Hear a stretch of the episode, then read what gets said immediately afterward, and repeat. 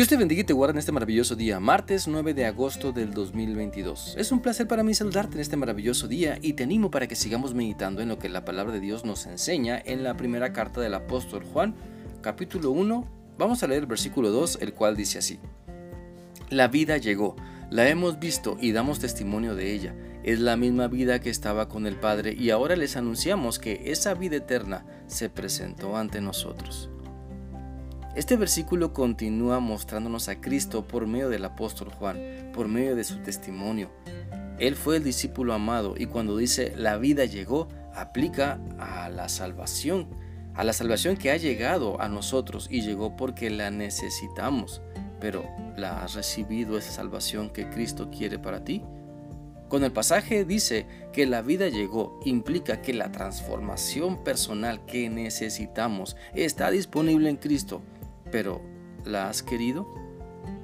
La vida que es Jesucristo ha llegado porque Él nos ofrece vida eterna y vida nueva. Esto implica dejar nuestras perversas intenciones de vida y ajustarnos a la santidad que Él nos pide vivir. Implica dejar la mentira y enfocarnos en la verdad. Implica dejar la fiesta borracha y ahora gozarnos en adorarle cada momento. Implica dejar los pleitos y enemistades para tener la humildad de pedir perdón ahora y buscar por todas partes la reconciliación con quien no tengo una buena relación personal. La vida que es Jesucristo ha llegado a nosotros para que podamos disponer en nuestro corazón, no contaminarnos con lo que otros llaman bueno o normal, para dejar de poner pretextos de que somos débiles o incapaces. Por eso, si la vida ha llegado, tomemos de ella es decir, aprendamos la manera como Cristo quiere que vivamos. Dejemos que transforme nuestra mente. No pensemos que solo se trata de cambiar algunas costumbres ocasionalmente, sino que debemos cambiar nuestra manera de pensar para poder cambiar nuestra manera de vivir. Vamos a la Biblia en Romanos 12.2 que dice lo siguiente. No vivan según el modelo de este mundo, mejor dejen que Dios cambie su vida con una nueva manera de pensar.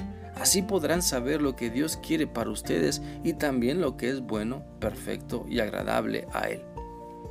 Por lo tanto, si has recibido la vida que es Jesucristo y la, que, y la vida que Él te ofrece, si te estás dejando cambiar por el verbo de vida que es Cristo, entonces comparte lo que Él está realizando en tu vida. Comparte lo maravilloso que es caminar con Cristo. Expresa con toda confianza lo que dice Primera de Juan. En este pasaje de Primera de Juan 1.2, hemos visto la vida y damos testimonio de ella. Es la misma vida que estaba con el Padre y ahora les anunciamos que esa vida eterna se presentó ante nosotros.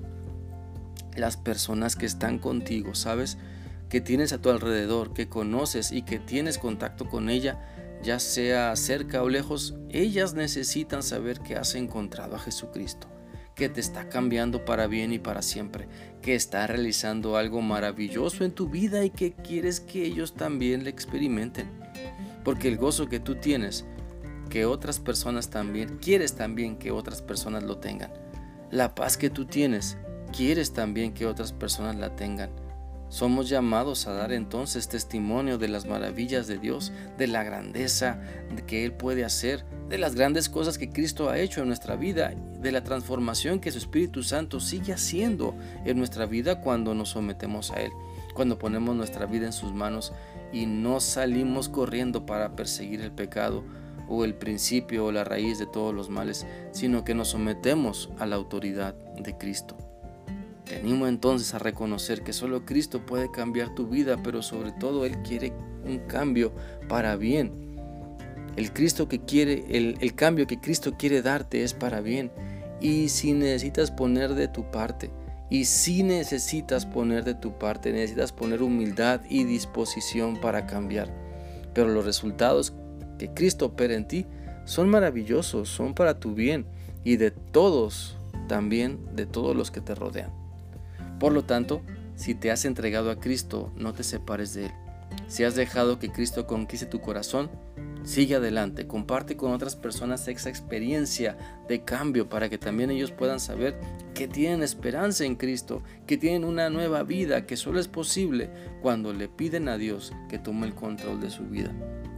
Y a ti que me escuchas que aún no has decidido seguir a Cristo, te animo para que le sigas, te animo para que entregues su vida a Él y experimentes esa nueva vida que solamente Cristo puede darte.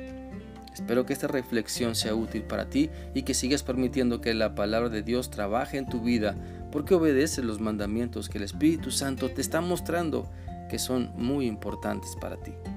Que sigas teniendo un bendecido día. Dios te guarde. Hasta mañana.